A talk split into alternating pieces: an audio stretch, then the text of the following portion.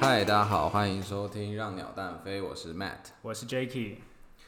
大家好，就是这是我们的这个节目的第一集啦。那跟大家简单介绍一下，说我们这节目就是主要针对一些时事啊，大家比较关心的议题，然后用我们的方式去呈现给大家。就是说你们现现在在这个资讯爆炸的时代，你很常看到新闻或是看到一个资讯，那你去 Google 丢一个关键字进去，但就是你无法，你只能得到事情的片段，你没有办法知道整个事情的来龙去脉。所以说做这个 Podcast 的用意有点像是帮大家整理一个新闻的懒人包。对啊，其实啊，像我其实是比较懒惰的人啊，我就是看新闻啊，都是看就打开电视台啊，或是看一些比较大家常见的那些头条新闻，然后就是看他看着他们，你知道断章取义，然后就就过去了，然后就是跟随便朋友瞎聊这样，其实也不知道那是真的事情发生什么。就因为其实台湾的媒体，你有没有发现，就是呃各个电视台有各个电视台的立场。对啊，其实他们都有一些背景或者他们的讲色色彩嘛。对色彩，所以说会变得说，你去看一件新闻事件的时候，尤其说这个新闻事件又带有一些政治色彩的时候，不同的呃媒体或是电视台报道出来的东西，他的看法会有不一样。对啊，但其实我也不敢说我们有多中立，但是就是我们有我们的的一个中心思想吧。但是就是看说大家觉得说我们这样的看法，你你们买不买单啊？对，就是说，应该我们会尽量的用比较客观的方式去分析一件事情，那把这个事件的原貌跟它的呃来龙去脉，或者是说它衍生出来的一些问题，那提出来跟大家讨论。对啊，那 Jacky，我们今天要聊的是什么样的主题？最近你有没有看到一个新闻，就是那个立委，立委收贿，然后被抓去关的事情？哦，那个新闻闹很大，对，就是贪污嘛。对贪污，他们索贿贪污。那其实这件事情其实就是搜狗的呃经营权的一个争夺始末了。那其实呃一开始我们看到，其实我们从以前到现在就很常看到一些贪污的事情。你有听过哪些你比较有印象的贪污事件吗？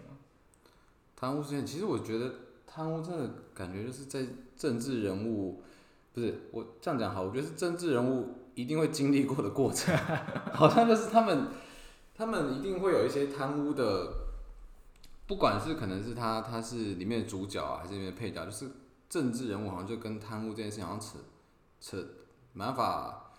没办法脱钩。对，没办法脱钩。而且我想说，那些政治人物其实他们有权有势啊，薪水，我看那议员啊，好像市长，其实薪水蛮高的，他们为什么还要贪污？你觉得议议员薪市长薪水很高？我觉得很高啊，就比我高啊。我我先问你，你你知道一个立委一个月可以薪水多少吗？立委感觉十几二十万，对，十几大概就是啊是十多万啦。对啊，那当然，我们先排除他的一些什么补助啊，或者是说什么助理费的，哦就是光他拿到的薪水一个月其实就是大概十几万。嗯，那你知道选一次立委要花多少钱吗？花费好像蛮高的。对，就是之前我有看一些，不管是节目或者是他们去计算出那个选举经费，其实你看选举经费那些很多都看看就好啦，嗯，就是他们很多见不得光的的经费。那通常选一个立委，我之前听说的大概至少要花五千万到一亿，选赢的立委，没有选一次，你要哦选选一立次委，你你是真的认真要去选，想要选上的，你没有花个五千万一亿，你可能选不上。啊等一下那这个你说立委这种，那是有指哪个地区有差别吗？呃，当然有差，但是只是说基本上他们只是经费花的地方不一样而已。那那你选一个立委，其实是五花个几千万一亿跑不掉。那你看你你刚刚讲，如果一个立委一个月赚十万，那你年薪就算大概一百二十万嘛，你再加一些什么年终啊，或者一些补助，你算两百万好了，一年两百万。那一一任立委的任期是四年，加起来也不过八百万，连一千万都不到。但他们选一次立委要花到一亿，那你觉得这中间的差额要怎么好补？好像被你说通了。对，所以虽然比虽然是赚的比我多啊，但是其实他们选上的经费也是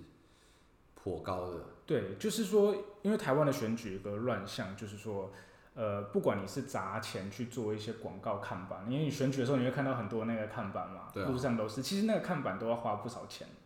哦，可是那这个是一个长期以来都是是是这样的这样的费用，对不对？是一个这是一个正常的现象嘛？呃，这样相对于可能国外啊，或者说相对于国外，这是一个非常不正常的这现个象。蛮感觉不是蛮蛮不健康的一个政治生态。对，就是说我我们今天如果去选举，但是你花了这么多钱，那你要怎么去相信你未来不会做一些事情去弥补你当初当选举的经费？对，那所以说这次立委的贪污事件，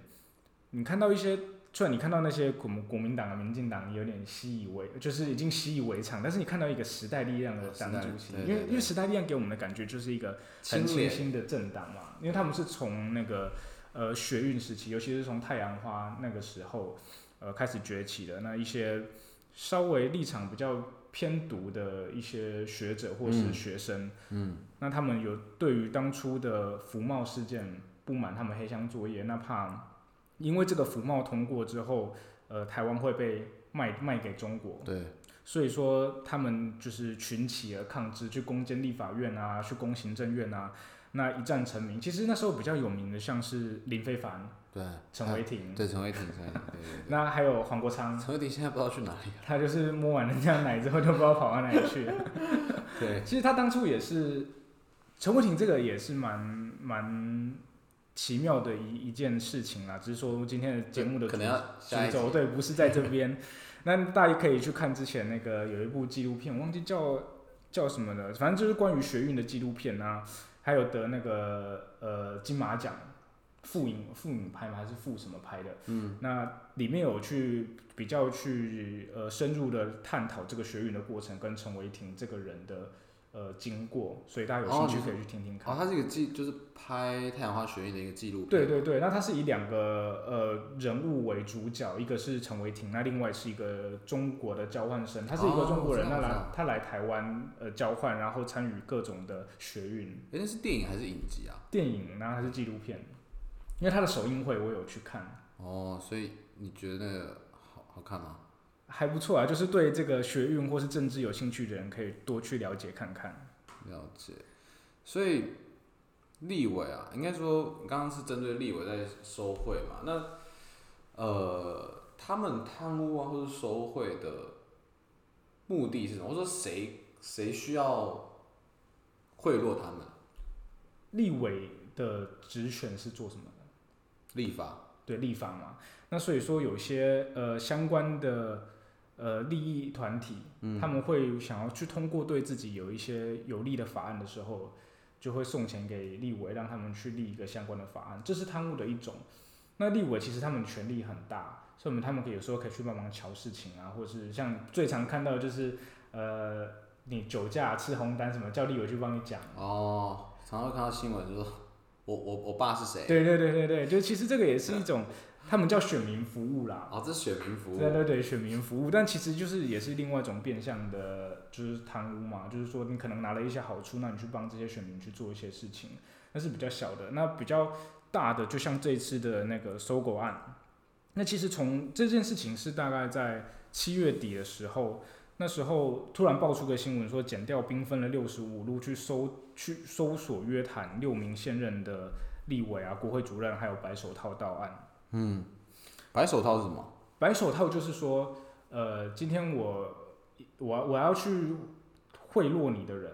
嗯我就是我我是要付钱给立委的人，我是要付钱的人，嗯、那跟立委本身要收钱的，中间有个中间人嘛。哦，不能我不能直接给他，对啊，因为这样很明显，很快就被查出来了嘛。所以要有一个第三人就对了啦。对，就是有一个第三人去呃当中间人，那不要那么明那么明目张胆的直接让索贿跟收跟汇款的人直接接触这对，样，直接接触这样。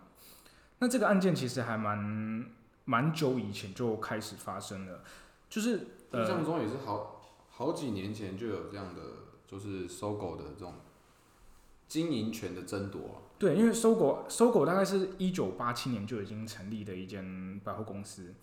那当初呃，我现在就要来讲一下搜狗的那个可以，我们就进入我们的正题。没错，搜狗的那个始经营权的始末啊。那搜狗是在一九八七年由那个太平洋建设的张明强去创立的。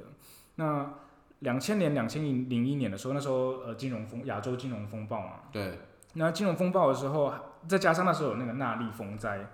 所以造成那个太平洋建设本身的财务有一些困难。那中间有去涉及一些那个张明强去掏空搜狗的案子，那个那个就先不讲了啦。那当初就是他们呃太平洋建设跟搜狗发生一些财务危机之后，李恒龙出面去做这个债务协商，才让那个搜狗撑过去的。算是就是接，算是接一个烂摊子嘛，对，就是说我跳出来帮你扛。跳出来帮你扛，所以算所以这个李恒龙算是那时候搜狗的一个救星，对，就是如果李恒龙这时候没有出手帮忙的搜狗可话，能会倒。对，搜狗可能会倒。所以李恒龙一出手之后，那当然他出手也想要拿到好处啊，所以这时候呃张张明强就是张家就把这个搜狗的经营权转让到泰、那个叫泰流集团的李恒龙手中。那搜狗经营权就从二零零二年的时候开始爆发，因为那时候呃李恒龙决定要召开那个股东会，嗯，要把公司的他们公司原本的资本只有一千，资本额只有一千万，然后要增资到四十亿。那增资这个四十亿的时候，钱远东就进来了，他就砸了四十亿入主了。另外一个现在是另外一个主角出来了，因为原本李恒龙的持股有到当当初那个股份转让财务危机的时候，他有持股有到六成，嗯，但从一千万变成四十亿一股权千万股，权他的股权就稀稀稀释释，掉所以他的股权就剩不到一趴。那这时候搜狗的经营权就换人了，变成远东去入主了搜嗯狗。所以现在我们会看到什么远徐旭东嘛，对徐旭东，徐旭东入股了搜狗。远东搜狗，那其实这一次的两千零二年这一次的呃股东会，其实他们是有中间有涉及了一些伪造文书的事情。涉及伪造文书，对，就是说呃他们的在这个经营权，就是在增增资的过程里面，嗯有一些文件资料是作假的，嗯，所以才造成说可以让顺利的让远东四十亿直接丢进去，然后就可以直接让经营权换人。所以那伪造文书是远东那边伪造文书，还是李恒龙这边啊？远东那边去伪造文书。哦，OK，所以说，呃，当初呃经营权换人了之后，那李恒龙李李恒龙一定很不爽啊，对他一定很不爽嘛。是吧？所以说在，呃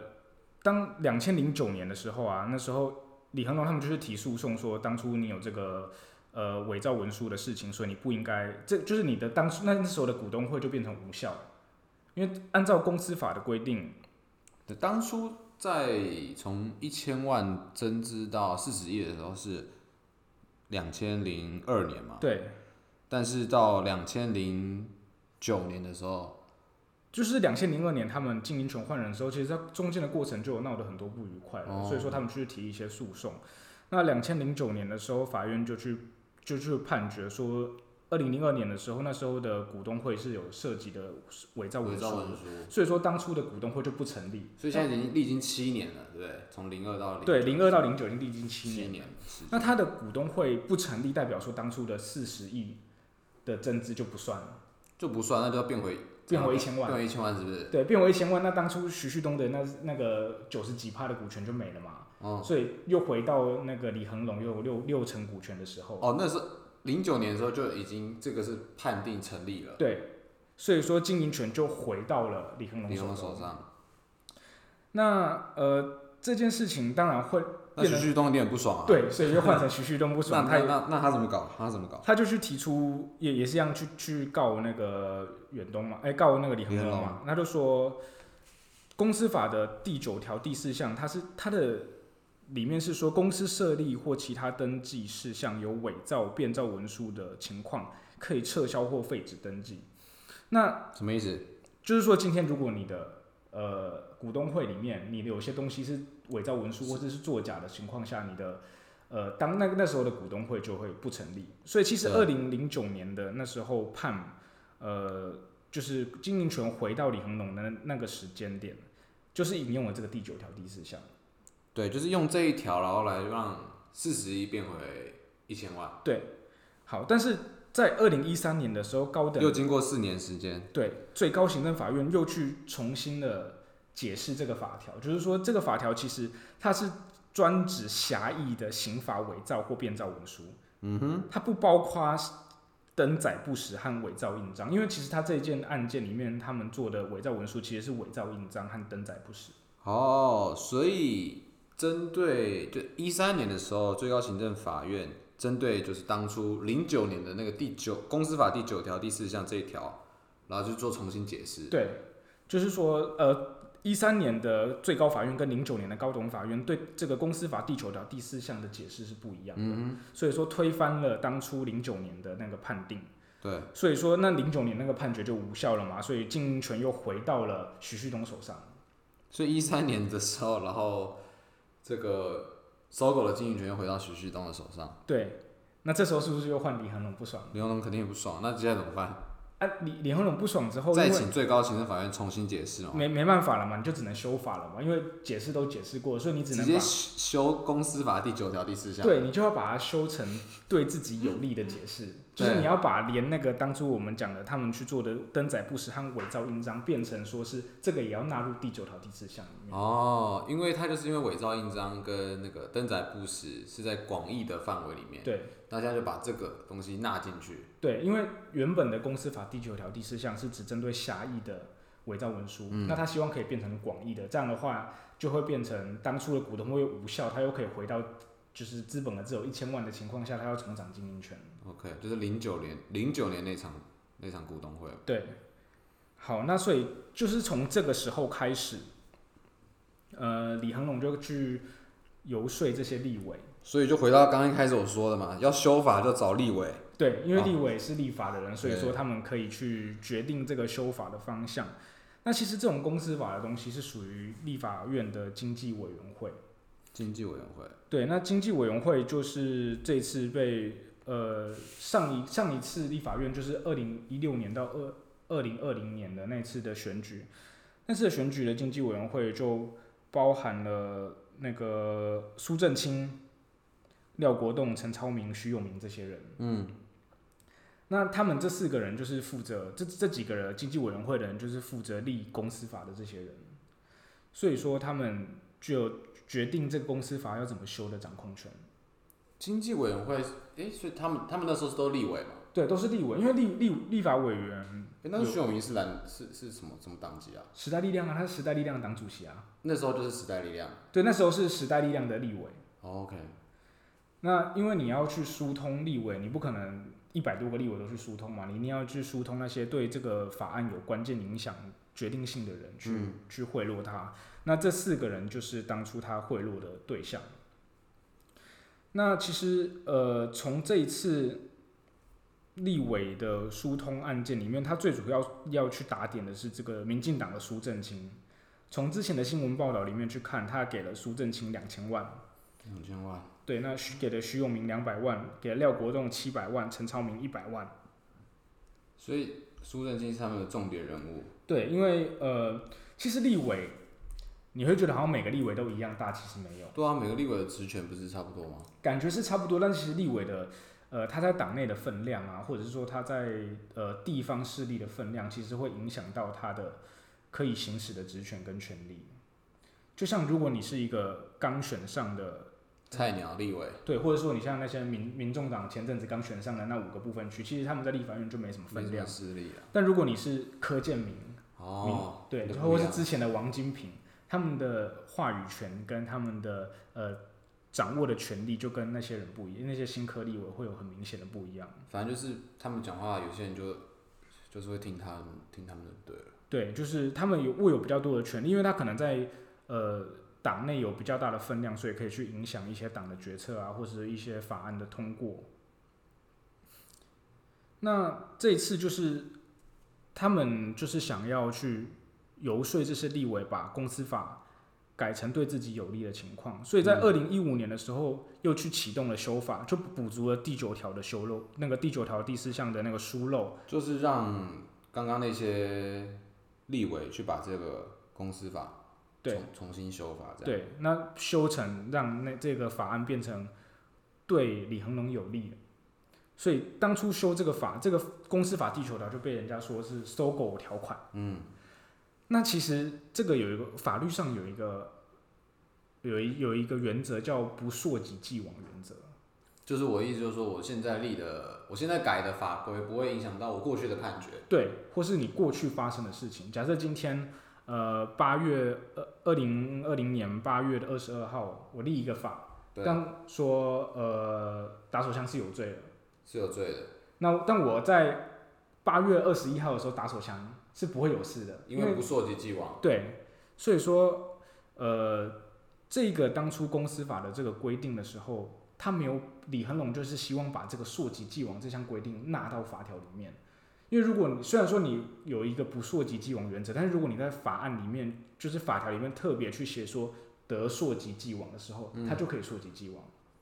哦，基本上都是不溯及既往，对，但是我可以再加上得溯及既往，就代表说他可以把以前的判决重新来对，重新重判新推翻。重新推翻，所以接下来就是他想要把这个法改到可以溯及既往。对，就是二零一五年启动修法之后，在二零一八年修法通过，但是最后没有纳入溯及既往的这个规定，那就没那就没效啦，就他改了法，这个法也没有用嘛。就是说他一开始给的钱就丢到水里了嘛。哎、那我好奇问一个，那那这些立委没有，我我一定先给钱嘛，我一定对先给钱，然后立委再做事嘛。对，那如果说那个立委没有做到，他不守信用好了，不管他能能能力上啊，或者说他人品上啊，拿了钱就跑，或者他拿了钱但是没办法做到本来的那个事主想要做到的效果，那怎么办？那就是看这个这个很好笑，因为刚好这这个案件里面就发生了一件这样啊哦的就事是情。现在这样的状况嘛。对，就是国民党的陈超明，当初他们是希望说给给陈超明两百万，让他去主持，就是参加公听会，因为他们就是要修法，要经过很多的的过程嘛。那召开公听会是其中一个过程，就是我召开一个公听会，认为说这个应该要修法，而且要溯及既往，那我会找很多学者来开会，那找学者啊，找记者啊，找官员啊，那大家都对这个呃修法的方向跟结果是 OK 的时候，他们一致就去认可对就会去做修法。那他们就希望说，当初徐永明就是希望他去召开公听会，嗯给他两百万去召开公听会。那徐永明也是真的是帮他召开公听会了。那有过吗？公公听会没有法律效力，只是说哦，让他去找一些，因为他以前是法律系的教授嘛，找一些法律系的学者啊，或者是找一些官员来参加这场公听会。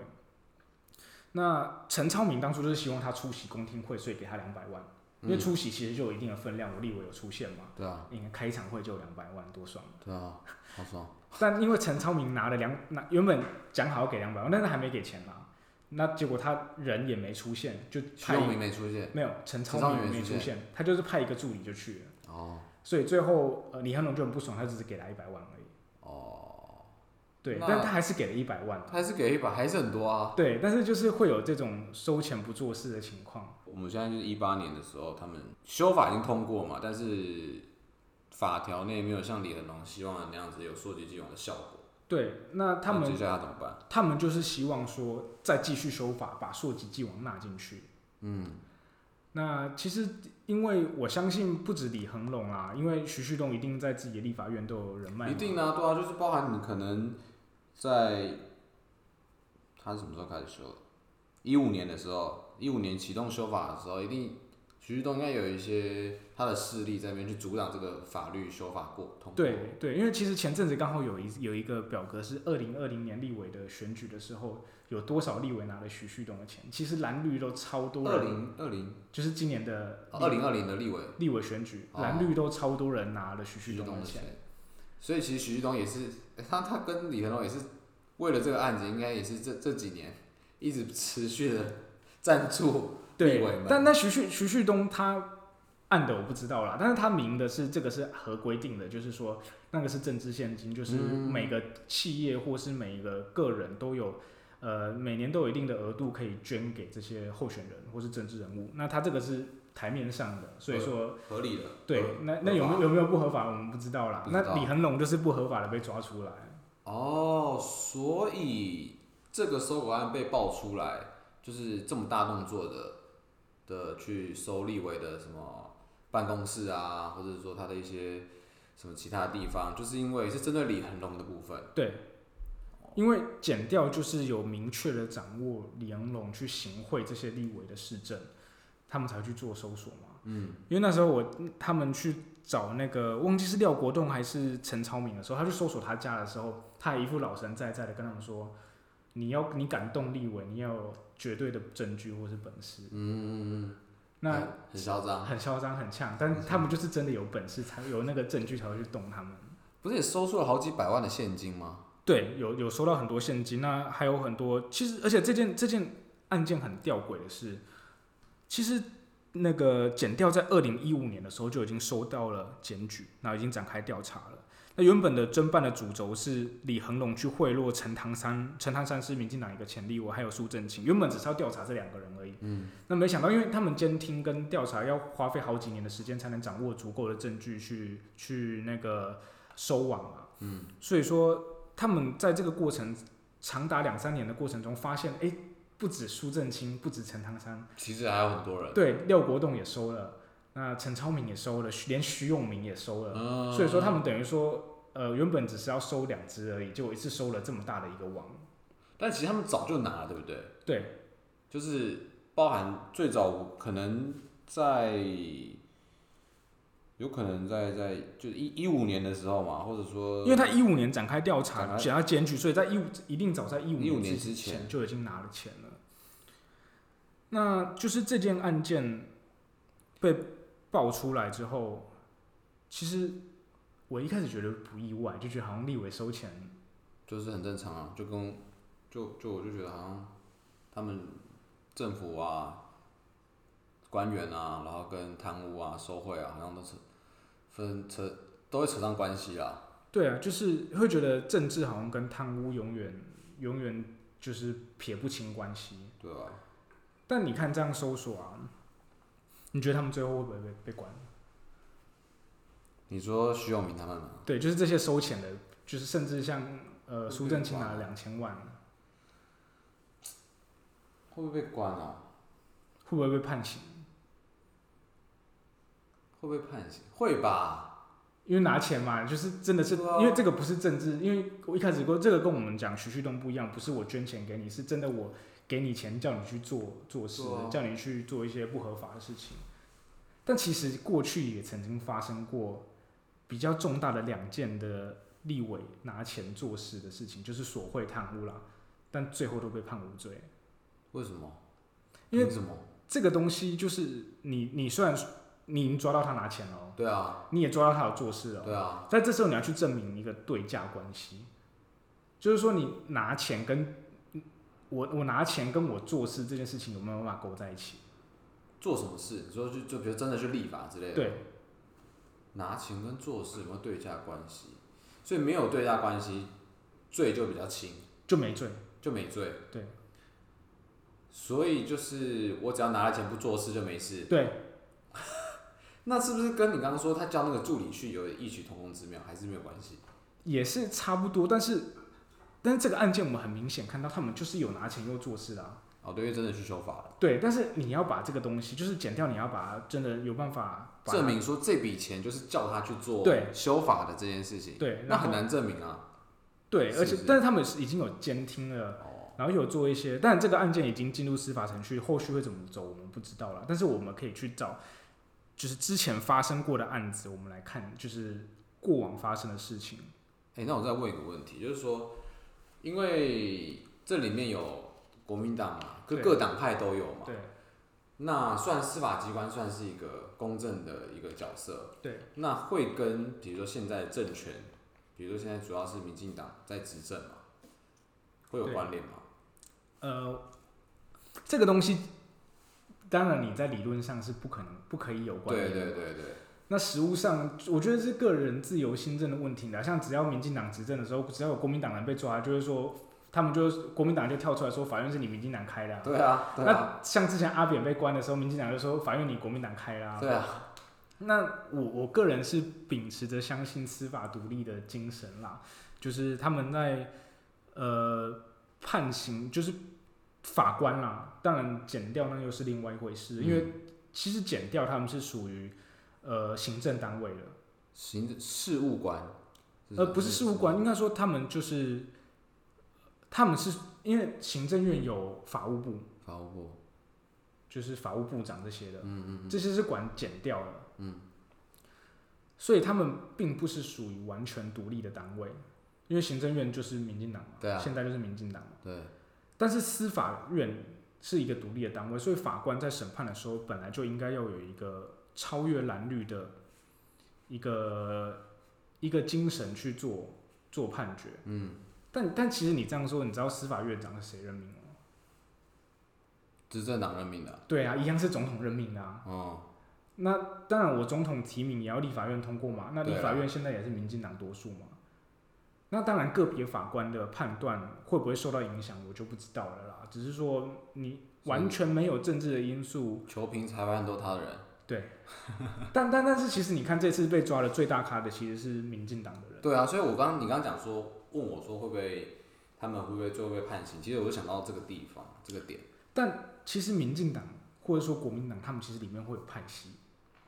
你说一个党里面还要再分派系，对，一个党里面有很多派系，嗯，那派系之间派系也是啊会有斗争。就是今天内斗，对，今天苏正清可能去惹到，假设我们讲，因为民进党下面有很多什么什么海派啊、新潮流啊，或者是说什么英系的立委啊这些东西，嗯他们有各个派系。那今天如果有人要去弄苏正清的话，也不一定会是国民党的人，也有可能是民进党里面的人。自家人是不是？，对对对，所以说这个东西真的很难讲，说法院是谁开的，谁就会有事，谁就会没事。嗯所以那这个案件的最后结尾，其实李恒龙不止没有拿回经营权，然后啊还被抓去还被关，抓了，就很落差啊。 很惨哎、所以就是李恒龙跟徐旭东比较是算是徐旭东势力比较比较大嘛，因为徐旭东其实他有远东集团嘛，那远嗯东集团下面又有雅尼啊，然后又有像之前矿业法，哦，你说那个矿业在法在一直说要啊台修嘛哎台东嘛，就是在东部那、嗯那时候齐柏林就是拍的那对个吧、让拍到那个游泳鱼池嘛，对，就是拍到了这个矿业的雅尼丑陋的一面嘛。那当初后后面没什么事啊，对啊，因为蔡当初选举的时候，蔡英文说一定会把这件事情弄好嘛，结果选完之后又忘记了嘛。对啊，忘记了忘记了，不小心忘记这件事。对啊，这其实他们都有一定的影响力，所以变得说你真的要去动他，或是动他的公司没有那么容易啊。嗯，那我自己会觉得徐旭东好像比较势力比较大一点，因为目前看起来结果是这个样子啊。对啊，那，诶，那我我问一下，就是如果你刚刚说，因为大部分法律都是说不得溯及既往，对，所以要把它改成溯及既往，其实是不是一个蛮难的一件事情？说难不难，你只要在法律上面加“得溯及既往”这五个字就可以溯及既往啊。哦，对啊，但是就是看，因为其实这个东西，你如果我这些立委真的要去修法，但是徐旭东背后的立委，因为像我刚刚讲的，立委也有分大小牌嘛。嗯，那徐旭东如果他背后的立委比这些人还大牌的时候，我给再多钱也没有用啊，我要挡就是挡得下来啊。所以还是小虾米斗不过大金鱼。对啊，就是这一次的仗很明显就是李恒龙打输了，那打输了，从从从几年开始，从两千零二年开嗯零始，二年到现在十七年，对，十七年的然时间，后公司没了，公司没了。然后自由也没了，被抓去关了。他现在被抓了吗？他们这几个人都已经被抓去关了，啊就是哦就抓去收押先了，先去只有只有徐永明就是可以交保，嗯，那其他像是李恒龙啊，或是这种白手套啊，然后苏正清啊，然后这其他人那些被抓的立委现在都是收押禁见，因为怕他们去串证或对是逃亡。了解。那刚刚有去讲到说，这些人到底最后会不会被定罪？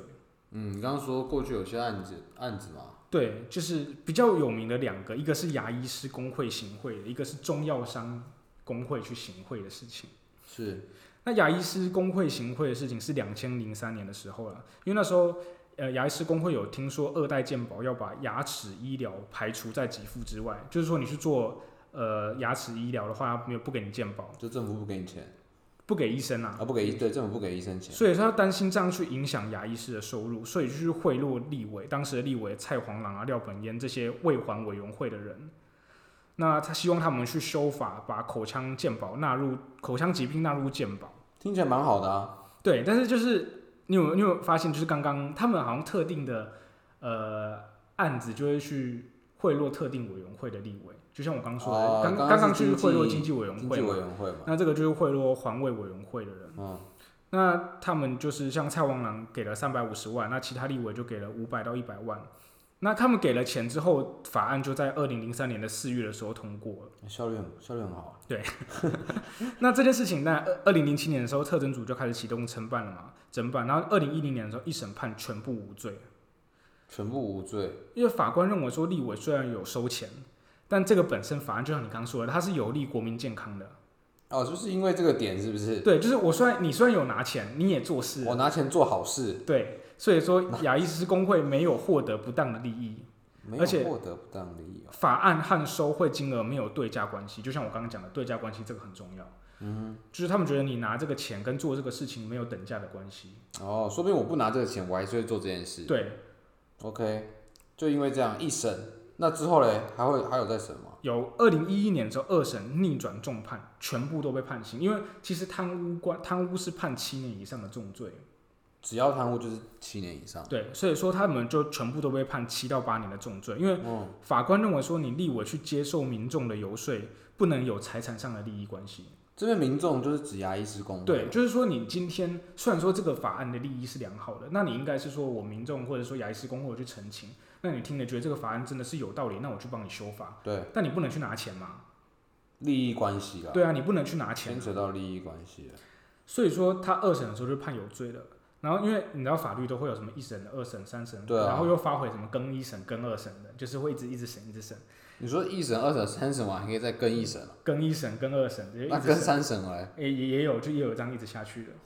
那更一审之后，其他就只剩下两个立委，一个是李正南和李明宪有罪，其他立委都没罪了。哎、那我好奇，那我我我现在二审是有罪，那我我更一审的时候，这段期间他们在干嘛？他们没事啊，他们就继续做立委啊，哦，还可以继续当立委啊。所以反因为我因为我继续上诉了嘛，对啊，就是我还没有判决确定的情况下，你不能关我，你也不能，除非我有那个串证或逃亡的嫌疑，你可以羁押我啦。那如果没有这种嫌疑的情况下，就已经交保嘛，保嗯释。那保释你没有褫夺我的公权的情况下，法院还没去判决确定，我继续当我的立委，我继续每天上班、睡觉、吃饭、尿尿。了解，所以就是反正一五年的时候，最后只剩下两个立委有是罪他们是有罪，其他都无罪。对，那二零一七年的时候，原本两两个有罪的人也无罪，就变成全部人都无罪了。哎、这个案件也是拖蛮久的欸，对，经过了也是从从零十几零三年开始，到零17七年侦办到一七年才确认判决，判决结束这样。所以最后也是就像你说的，可能一开始他们都是啊不，这个是一开始无罪，然后后来判重罪，然后就慢慢的其他人无罪，然后两个人有罪，然后最后全部都无罪。对，就是最后的结果都是无罪。中间虽然经历过有罪、无罪、有罪、无罪，但最后都是无罪啊。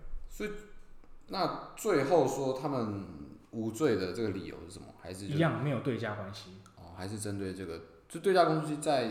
贪污这件事情是很非常重要的一个对一个点。对，那这个东西其实就是法官自由行政嘛。那嗯，你要不要去得罪这些立委，或者说这些立委背后的势力？那当然了，我相信他们是独立去判断出他们无罪的，没有对价关系。但是我们在我们这种外行人眼里看起来，他就是拿了钱啊，对然啊后他，就是有去办事，去去做一些对他们有利的事情啊。怎么就是你贪污事实就摆在眼前，那你因为一个对价关系去说他们无罪，那我觉得这些立委还蛮聪明的，就是对啊。相对于搜狗案件的立委们，但是我案件的立委说不定到最后也没事啊。也有可能啦，对啊，也有可能。那其实除了这个牙医工会的案件之后，另外一个比较有名，那比较古早一点啊，这个是中药商行会的案件。那是一九九八年的时候，那时候也是中药商想要去修法，因为你一般去要当什么中医师或是医师，你是不是要考证照？嗯，然后你要你要配药什么，你也要去考到那个证照才能去做嘛，就是什么药剂师。但是他们就是想要透过修法，让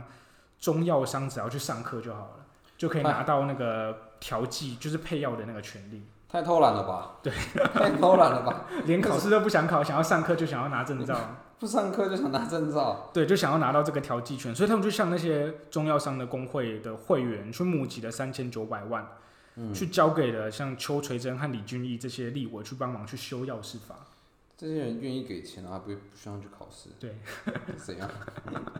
还不如给我钱，我就帮你考。对啊，好好考试嘛。那这个案件也是一审的时候，只有那个邱垂真和廖本福被判刑，其他没有罪。那那在二零一一年的时候，二审大逆转，就法官认为中药商假赞助真行贿，那立委去收这个赞助有对价关系，所以八个人全部又被判七年以上，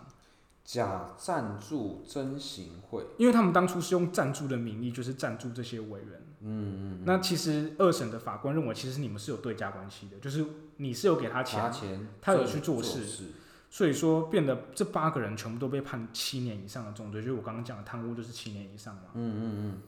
那中间当然历经过多次审判啦，最后在今年的三月的时候，更四审就是他已经到更四审了，从一九九八年到现在二零二零年的更四审，嗯，小孩一直都大学毕业了，对，中间还历经过其中一个立委已经挂了。那更四审的时候，只剩邱垂珍被判刑三年十个月，但还可以上诉哦。还可以上诉，对，所以说这个东西到最后，我想应该也有可能是无罪了，除非他已经是在这个政治圈或是没有什么影响力了。对政治却没有影响力，对啊就，会无罪。就会就有可能会被有罪啊，因为哦，对啊他势力没有势力了，对啊，所以说这个中药商的行贿案，其实一开始是八名立委嘛，其实最后也只有一个立委被被判刑。而且还可以上诉，所以最后一定不一定有罪。那这这两个事情，再加这次的收管案，其实就是台湾发生比较著名的立委集体受贿案，那透过收钱去修法，影响这个法案的进行跟通过。对，所以就是我们也是希望说，这这个是第一集啊，那我们也是希望说对大家一些有兴趣的案件啊，或者是说比较著名的一些受社会关注的一些事情，我们可以拿出来去探讨。那去找出一些过去曾经发生过的历史，那看去推测说未来可能会怎么走，对啊，或者说大家有什么意见也可以在下面留言，五星吹捧一下。 致敬一下我们的前辈，那我们做这个 podcast，当然也是因为最近，当然也是有冲着最近 podcast 很火红，所以想要来试试看啊啦。跟一下啦，跟一下啦。对啊，因为因为当然我们也是有一些自己想要做的议题，像我本身对政治或是一些时事啊、金融、犯罪相关的东西都有一些研究跟一些比较有兴趣，所以平常会去多涉猎这些东西啦。然后请大家多多的给我们一些意见，对，就是我们第一次新手上路，多多关照，多多关照。那大家请编小力一点。想了一点。好，如果大家有想要听什么，对于什么案件有兴趣的话，可以在底在在在哪在哪边留言，就可以留言的地对方。，在下面留言。对，在可以留言的地方留言，因为我们也不知道在哪里可以留言。 光我们今天弄麦克风就，对，弄了大概一个小我时。们刚刚一开始在研究说怎么让一台 Mac 连接两个 USB 的麦克风的时候，就弄了大概一个小时。好那了，那本集就到这边。那但希望大家多给一些回馈跟意见。那我们下周见，下周见啦！我们预计，哎、我们这样预计，希望可以一个礼拜更一次对，，我因为们预计就一周一周一次，对一周一根。对，因为我们毕竟平常也是有在上班的，所以只能用一些零碎的时间去做去讨论跟收集一些题材。没错，还是有本业要顾啦。对啊，对啊那也我们行就也是希望说未来有机会往这个路发展，我们就不用顾我们的本业。可以，我们就没意外的话，下周还会见面。好，大家下周见，拜拜。拜啦。